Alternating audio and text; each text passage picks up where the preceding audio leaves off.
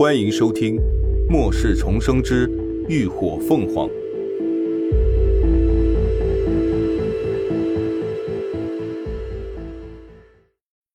第一百七十四集：争风吃醋。林鸾正在给高迪开水果罐头，闻言挑眉看了他一眼，勾唇道：“好，你想吃啊？明码实价，十颗粉晶一罐，你想要多少就有多少。”贾一顿时脸一黑：“不是，你刚刚不是白送人家吃吗？怎么到我这就抢钱了？再说，我也不请你吃东西了吗？”礼尚往来也该送我两个肉罐头才对呀！说清楚，这午饭本来就是基地说好了供应的，可不是你请我吃的。林鸾将开好的罐头递给高迪，让他自个儿咬着吃，便道：“至于为什么你要给钱，那是因为你胖啊。”胖？贾一一愣：“我，你没开玩笑吧？我一米七八的个子。”才六十公斤啊，哪儿胖了？别人见到他都说他太瘦来着。林鸾意味深长的看了他一眼，笑而不语。乐乐他们也一个个忍俊不禁，看得贾一云里雾里的，越发不解。好了，好好吃你自己的东西吧。最后还是贾二看不下去了，将一条牛肉卷直接塞进了他的嘴里。贾一仍不甘心。咬了一口牛肉卷，含糊的问自己的同伴：“哎，可是他那话到底什么意思啊？”贾二嫌弃的瞥了他一眼：“他说你是猪呢，猪都肥了，不宰你宰谁？”贾一无语，有这么拐着弯骂人的吗？车队一路向北不停的行驶，从国道驶进了山林。路况也从平坦开始变得颠簸起来，车在不停的摇晃着，左晃右摆，让人颠得五脏六腑仿佛都要翻腾出来一样。不少人已经开始吃不消了。最后，终于赶在太阳快要落山之前，车队在一处山头停了车。为了抓紧时间，雷霆他们准备连夜赶路，所以趁着天还亮，让大家下车休息一小会儿。喘口气，林鸾牵着高迪和乐乐，他们全都下了车。此处是一片很缓的平坡，前后也只有一条通行道，周围的树林也比较稀疏，周围还有挖掘机挖出来的痕迹，显然是人为造成的。其他车上的人也都陆续下车来透气了，成群的聚集在了坡道上。有人已经开始给大家派发晚餐了。林鸾他们领了食物，找到了处背山壁的地方，坐下来休息。晚餐的食物依旧是单冰口粮，但水果罐头换成了纸盒装的果汁，橘子味儿的。林鸾似乎很喜欢这种酸酸甜甜的饮料，几下就喝光了一盒，又眼巴巴地看着林鸾手里的。乐乐看了。忙把自己的那盒果汁递了过去，来，小迪，给喝姐姐这盒。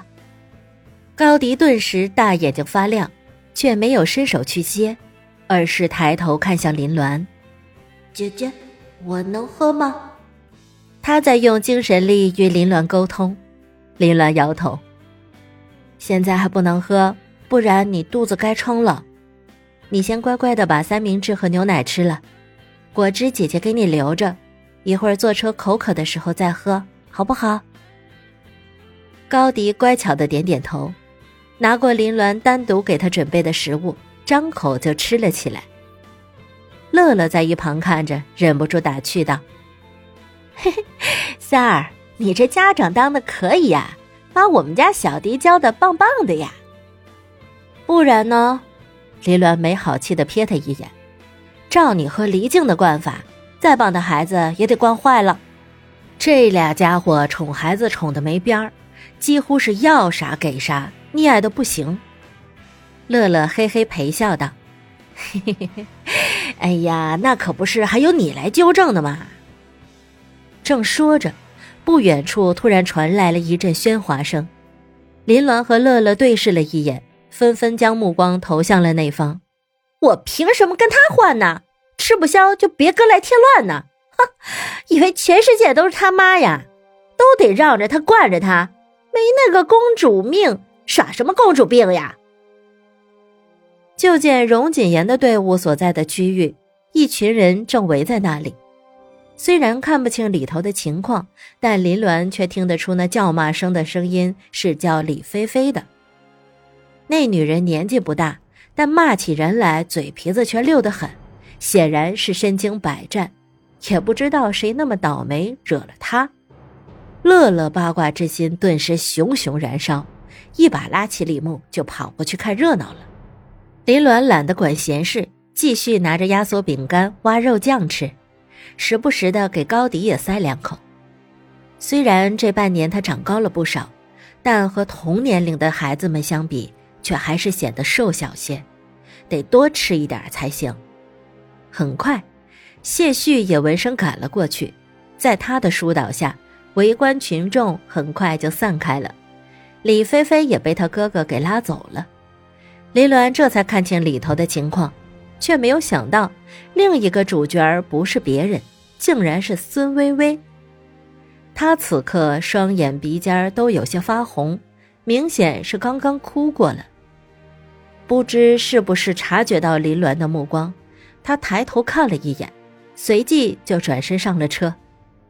那投来的眼神幽怨的很，看得林鸾莫名其妙。他受委屈，跟他幽怨个什么劲儿？乐乐和李牧也很快回来了。乐乐的眼神有些放空，一张小脸明晃晃的写着“有心事”。哎，你怎么了？林鸾伸手在他眼前挥了挥。乐乐动了动嘴角，想说什么，可最后还是什么都没有说，反而长长的叹了口气。林鸾难得见他这副吞吞吐吐的样子，不由得疑问。有话就说，卖什么关子搁那儿？乐乐抿了抿嘴，伸过手给高迪理了理头发，边道：“唉，不是我怎么了，是微微，她现在过得好像并不好。刚才那女人指着她鼻子骂，却没一个人肯帮她说话，那姓荣的也不出来管管。你说她怎么就跟他？”有什么意思呀？这是，每天还得被他那群花痴欺负，哼！林鸾微微扯了扯嘴角，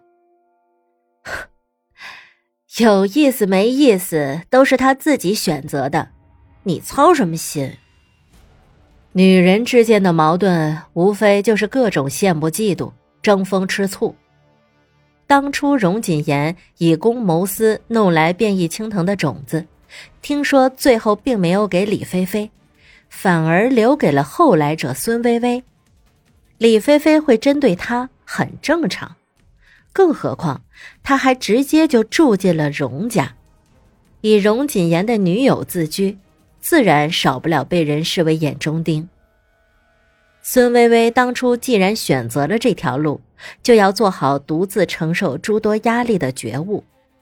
像荣锦言那种权位之上的人，是绝不可能为了一个女人去跟第一狩猎队的队员产生嫌隙的。